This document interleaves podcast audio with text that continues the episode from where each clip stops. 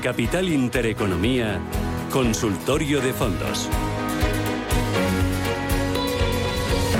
Consultorio de fondos de inversión con Diego González, que es socio director de Cobalto Inversiones EACI. Diego, ¿qué tal? Buenos días. Hola, Susana, buenos días. ¿Qué tal? ¿Cómo lo llevas? Eh, pues todo muy bien, la verdad. Mm. Sí, sí, bueno, sí. pues estabas contando que vosotros las carteras las eh, tenéis eh, cargadas desde hace ya bastante tiempo de, de Value, ¿no? Eh, con sesgo Value, Por que eso está funcionando bien, ¿no? Sí, además, eh, Bueno, por suerte, no por trabajo. Y eh, por parte, conocimiento, parte y por suerte, siempre hay una parte de suerte, Claro. también hay parte de trabajo y... Pero la suerte hay que buscarla. Desde luego, Claro, eso siempre. claro.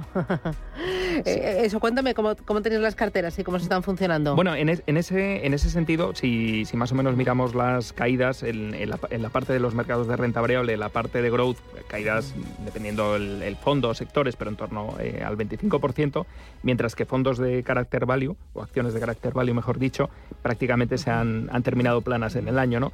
Y, y esto puesto en el contexto de, de un escenario de desaceleración, inclusive que se está hablando de recesión, que parece cada vez más probable, o esa temida estaflación, eh, es paradójico, ¿no? Porque muchas empresas de estas de carácter value son empresas de carácter industrial cíclicas, sin embargo, no se han visto penalizadas y las otras sí. Realmente, si el fondo del mercado, el fondo macro es, es tan malo, pues, pues también deberíamos haber visto caídas importantes en este tipo de, de empresas, ¿no? Entonces, yo creo que es el movimiento más que por un tema de carácter recesivo, o sea, por un tema macroeconómico, sino es un cambio de entorno y, y también esa sobrevaloración que tenían las, las compañías de, de crecimiento, eh, bueno, pues, pues el mercado ha, ha corregido, ¿no? Y el catalizador es el cambio de entorno en el que, bueno, pues el escenario es distinto al ciclo anterior que tuvimos eh, en el año 2020, ¿no? Eh, Voy a recordar los teléfonos 915331851, teléfonos para que ustedes nos eh, llamen y manden sus mensajes y sus consultas sobre fondos de inversión. 609 22 47 16. ¿Tú eres más de gestión activa o, no- o- o también de, de gestión indexada? Tiene sentido combinar ambas para, por ejemplo, fondos más de pequeña capitalización, siempre ir de la mano de, de una casa de gestión activa, o sea, es decir, el diferencial que hay entre el índice o las, o las posibilidades de generar un alfa es mayor, y para los fondos, digamos, más de eh, grandes empresas, eh, sobre todo cuanto más eficientes sean los mercados, si estamos hablando, por ejemplo, de Estados Unidos o mercado europeo, en segundo lugar, eh, pues tiene más sentido y sea una opción de bajo coste, pero también por otra parte yo creo que aquí hay un debate interesante, eh, que es que en los últimos años cada vez eh, ha habido una ha habido una deflación, ¿vale? La, la- la economía es deflacionista en todo tipo de servicios. Entonces, en la parte, digamos, de, los servicios de gestión de activos de fondos, eh, lo que vamos viendo es que las comisiones de gestión cada vez eh, van a menos y hay un punto en el que se van encontrando poco a poco eh, el coste de la gestión pasiva con el coste de las comisiones de, de lo- de los fondos de gestión activa. Em, y en momentos de alta volatilidad como ahora de escasa visibilidad, ¿funciona mejor la gestión activa? Y en los momentos donde hay una dirección clara o al alza o a la baja, ¿funciona mejor la eh, gestión indexada? Eh, es, es- es una pregunta muy amplia, depende del espectro, eh, pero lo que sí que es verdad que muchas veces el, cuando hay grandes movi- macromovimientos de mercado, eh, lo que se ve más penalizado, eh, primeramente eso es la gestión pasiva donde hay más flujos, ¿no? Ya. Entonces eso también genera un, un riesgo, un riesgo como Porque tal. ahora estaba pensando, por ejemplo, dentro del, eh, del Nasdaq, ahí, o sea, el Nasdaq ha ido como un 28, ¿no? Por ciento en el Sí, año más o menos, exacto. pero que hay títulos que han caído un 70. Entonces, si te indexas, pues eh, y luego estamos viendo que dentro de lo que es tecnología hay algunas que lo están haciendo muy bien. Pasa lo mismo con las petroleras o pasa lo Claro, mismo si, con los si vemos, por ejemplo, en el, digamos, los res- cada, Claro. cada día el los ganadores y perdedores, pues en el Nasdaq es, es, es drogadura, por así decirlo. Es decir, tenemos compañías que suben un más 25 en el día o que caen un menos caen un menos 40. Entonces, bueno, pues es un mercado eh, muy volátil con, con grandes dispersiones. ¿no? Eh, vamos a ir con los oyentes, porque ya tengo unos cuantos y empiezo por notita de audio. Buenos días, soy Joaquín de Cádiz. Para el consultorio de fondos, quisiera saber qué estrategia usa el fondo Robeco Global Momentum, si es value o grow y que si tiene buenas perspectivas para los próximos meses. Gracias. ¿Esto qué es value, es growth? ¿qué? Claro, o sea, digamos, dentro de lo que es el mercado de acciones, lo podemos... Bueno, o es eh, Barbell, hay otra cosa que no, es, Barbell. Eh, bueno, esto, esto concretamente es otro factor distinto al, growth o el... Ahora hablamos un poquito de factores, eh, pero digamos, si, si viésemos el mercado global de acciones y lo tuviésemos que partir en, en conjuntos, por supuesto tenemos el value, que estamos hablando mucho, el tema del growth, por lo mal que lo ha hecho este año, excelentemente bien la última década, pero también hay otros factores. Por ejemplo, tenemos el factor mínima volatilidad, ¿vale? Que son sobre todo compañías muy conservadoras, pensemos en una utility, eh, que cuando hay caídas caen menos, evidentemente cuando hay grandes rallies se quedan rezagadas. Pero eh, también tenemos el factor size, el factor tamaño, que sería, por ejemplo, compañías de pequeña y mediana capitalización, ¿vale? Que también aporta diversificación, aparte de estar en compañías pequeñas que a largo plazo crecen más. Pero también hay otro factor que es momentum, ¿vale? Eh, momentum Mm, por definirlo de una manera muy fácil, hay definiciones mucho más de, libro, pero a mí me parece un... Eh, tiene una definición muy compleja, pero al final, eh, cuando una acción tiene una inercia al alza, por, por, decirlo de alguna manera, eh, lo que, este factor lo que hace es aquellas que van a seguir teniendo esa inercia por contarlo de una manera un poco, un poco llana, y ese tipo de factor en algunos momentos eh, funciona de mejor manera. El, el, perdedor en este caso es, el, es, crecimiento, es growth en este, en este año, y, lo que decimos siempre, yo creo que es la gran receta, eh, yo ahora mismo Creo que lo que va a rebotar en el corto plazo es el growth, creo que vamos a tener posibilidades de rebote, pero al final hay que tener una cartera que no esté sesgada a un factor, porque es, muy difícil acertar. Igual que la parte barbell, ¿no? Que barbell significa que vas de uno a otro según veas la oportunidad. Es, que no te encasillas en una. exactamente, es, la, es la, recomendación, es decir, no sesgar una cartera a una cosa concreta ni, ni, a un gestor. Eh, oye, una cosa, en estos momentos, porque ahora que vamos de una cosa a otra, estaba pensando, eh, eh está sufriendo la renta variable y está sufriendo la renta fija. bueno, que en renta variable habría que cogerlo entre comillas porque aunque muchos índices están en negativo este año, hay valores que lo están haciendo muy bien. Por ejemplo, dentro del IBEX 35, un Repsol puede estar subiendo un 40%, un Solaria puede estar subiendo un 20%, los bancos lo están haciendo de maravilla, pero luego hay otras compañías que están de capa caída y mm, mejor no mirarlas. En renta fija eh, hay un sufrimiento muy destacado este año y eh, eh, ¿Es necesario en un contexto donde ahora renta variable y renta fija lo están pasando mal meter alternativos? ¿O es necesario, o, sea, o es, obligado? Porque antes lo veíamos como una opción. Eh, yo creo que había que haberlos metido antes. Y, mira, yo, creo que hay un tema interesante. Volviendo a la renta fija, que todos estamos hablando, tenemos la, eh, digamos, la etiqueta de que no hay oportunidades.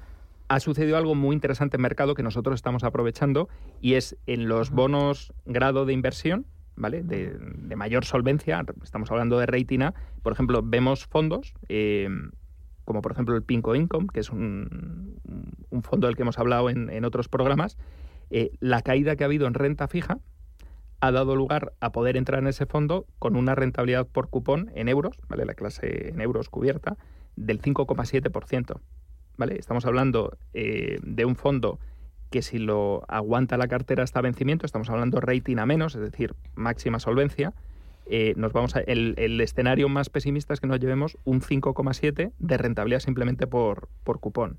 Entonces, em, todas estas correcciones que estamos viviendo ha dado una oportunidad, podemos hablar de una dislocación de mercado en el que entrando en bonos de elevada solvencia, tenemos rentabilidades por yield, por, por decirlo de manera correcta, rentabilidades por cupón eh, por encima del 5% en emisiones de alta solvencia.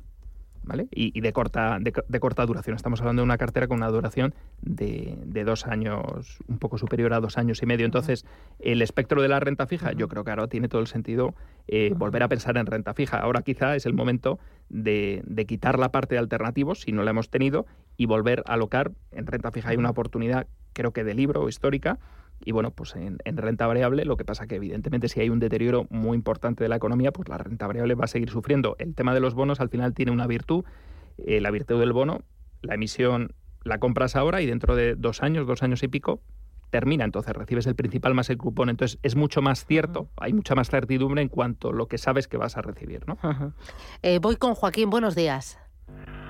Buenos días, señor bueno, yo te digo seño porque Susana es la profe que todas Ah, no, no, si yo estoy aquí aprendiendo, si soy la primera que está tomando notas. Estoy como una loca, me lo estoy pasando Entonces pipa. Yo, como escucho los, tu programa todos los días, la semana pasada escuché a un analista que daba una referencia sobre un fondo que yo quiero que el analista que tenemos hoy nos lo analice y vea si es uno de los productos que puede ser en este momento eh, interesante. Se llama Finanzas, Estrategia y Dividendo Mixto, o sea, renta variable, renta fija y además un dividendo bueno porque lo paga creo que dos veces al, al año, no sé cuánto va a ser. Si mm, él estaría o le parecería en estos momentos interesante invertir algún dinero en este fondo. Ah, me ha dicho mixto, es eh, mixto, renta fija, ha dicho. Sí, se llama Finanzas, Estrategia Dividendo Mixto. Vale, dividendo o sea, que es de dividendo y mixto, o sea que eh, invierte. Lo comentó la semana pasada una analista de lo que tú traes pues aquí hablando de. Le contamos. Gracias, Joaquín. Tengo el número de leasing y todo aquí apuntado, pero bueno, no Gracias. Supongo que con esto será suficiente, para que me pueda decir algo. Muy bien, gracias. Suerte. Muchas gracias y enhorabuena. Primero, ¿qué es un mixto? ¿Y te parecen eh, buenos los mixtos? Hay mixtos flexibles que pueden tener de 0 a 100 en ambos activos, lo que quieran, pero hay otros mixtos que si son 70-30, son 70-30 y ya está. Exactamente, dependiendo de las casas, pues tienen gamas en los que los mixtos son más, tienen una posición estructural, es decir, no lo cambian a lo largo del tiempo, y hay otros que son mucho más flexibles. Mi opinión personal, tiene sentido pagar por los mixtos, o a mí como más me gusta llamarlos, multiactivo, por aquellos que realmente el gestor eh, mueve la cartera y acierta moviéndola, ¿no? Y yo creo que hay otro enfoque en este producto que es un poco por donde va más el cliente. Espera, ¿en los mixtos solo se puede poner bolsa y renta fija o puede haber mixtos donde también incluyas divisas? Estoy pensando, o un oro. Claro, es, eso es muy interesante. Eh, eh, los, a mí me gusta llamarlo más multiactivo. Digamos, ah, los, mixtos, como lo llama, es, un lenguaje más puramente español de, nuestra legislación. Sí, es como un sándwich, jamón y queso. Exactamente, ¿no? bueno, pero hay más tipos de sándwich, ¿no? Para, para entenderlos. Entonces, los multiactivo, por ejemplo, nosotros uno de los que más nos gusta, el Raffer Total Return, eh, pues por ejemplo, es un fondo que tiene acciones y bonos, pero también tiene oro, divisas, es decir, tiene multitud de activos y eso lo que le hace es bueno, pues una gestión más, más, más diversificada. Entonces, dentro del universo de los mixtos, nosotros es una categoría de activo que, utilizamos. Eh, creo que el oyente iba más enfocado por la parte de, de si tiene sentido algo, un producto más de cobro de dividendos. Eh, de income, como lo llamamos, income, vamos a utilizar la palabra más, más llana, ingresos, ya vengan de dividendos o de cupones, y yo lo que sí que creo que tiene sentido desde el punto de vista de composición de cartera, eh, entre otras temáticas, tener una parte importante enfocada en el, enfocada en el income. ¿vale? Eh, nosotros en ese sentido lo que buscamos, más que fondos multiactivo o barra mixtos, sobre todo fondos de renta variable, con foco en alta rentabilidad por dividendo en compañías que tengan una alta predictibilidad en cuanto a beneficio por acción y pago de dividendo, es decir, que no paguen ahora un dividendo eh, muy elevado para mañana eh, dejar de pagarlo, sino que tengan mucha certidumbre a nivel de, cuenta de resultados, sobre todo foco en compañías quality. Entonces, eh, yo creo que si queremos generar income a través de activos de, reales como infraestructuras, rates, que sería inmobiliario o, fondos más de, acciones de renta variable, eh, podemos encontrar rentabilidades por dividendo elevadas. Otra duda que tengo yo eh, con los fondos. Eh, hoy estoy en plan alumna listilla. Em, cuando hablamos también de, imagínate, un fondo de renta variable, yo suelo preguntar, oye, ¿es un fondo muy diversificado o concentrado? Es decir, que tenga 30 valores o que tengan 150. ¿Qué es mejor? Es que te lo digo, a ver, yo ahí tengo el corazón partido. A ver, em, por una parte pienso, si tienes muchos valores, fenomenal porque diversificas, pero si tienes pocos valores, eh, pues y tienes las ideas claras y tienes convicción, ole. Suena muy bien el tema de la convicción a nivel de marketing. Eh, ah, la experiencia profesional es que fondos muy concentrados, fondos muy concentrados es de 30. Yo creo que un fondo que tiene menos de 30 posiciones mm, vas a pasarlo mal.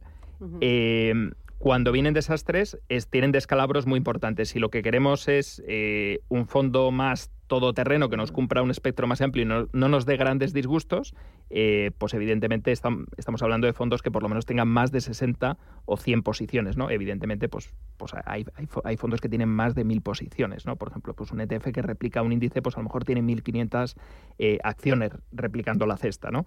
Entonces, es más importante, esto es un concepto un poco técnico, el, el, tracking error o Elasticsearch, que es lo que se separa al gestor del índice y ver la rentabilidad que produce. Entonces, mm, el número de posiciones es un criterio a mirar y si tenemos fondos con, pocas posiciones, eh, bueno, pues tienen que tener un, porcentaje muy limitado dentro de la cartera porque si no podemos tener grandes disgustos por, experiencia personal. Mm. Eh, mira, uno de los oyentes dice, ¿me puede dar su opinión sobre dos fondos de inversión? Uno es el Nordea, uno European Covered Bond y el otro es el Comges Growth Europe Opportunities. Euro. Eh, euro, euro pone. Comges Growth Europe Opportunities. Pues eh, empezando por el segundo, el de renta variable, mm, es un buen fondo desde el punto de vista de gestión, pero yo creo que la parte growth, eh, que espera que haya un rebote para sesgarla a, más a value a otro tipo de factores eh, que ha tenido un mal comportamiento. Y luego el, Nordea Stable Return, eh, yo le daría una alternativa. Nosotros es un fondo que tenemos como, como monetario, pero eh, creo que, actualmente tiene otras alternativas dentro de la parte conservadora de la cartera y le recomendaría el AXA Global Inflation Short, que es un fondo de bonos soberanos ligados a la inflación y creo que le puede funcionar muchísimo mejor en un contexto como el actual. Mm. Oye, ¿y cuando invertamos en Estados Unidos, o, siempre con la divisa cubierta o no?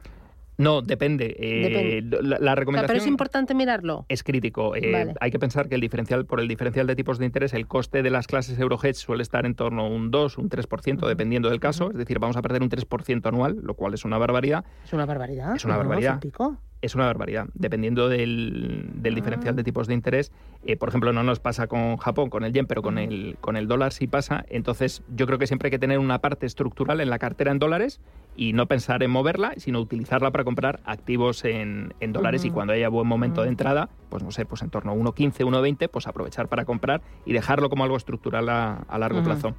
Muy bien, pues Diego González, socio director de Cobalto Inversiones SEAFI. Un placer, gracias. Eh, he aprendido, he tomado notas y lo hemos pasado bien, hemos ayudado a los oyentes, que es lo importante. Ellos son los protagonistas. Gracias, cuídate mucho y hablamos unos días. Hasta pronto, un abrazo.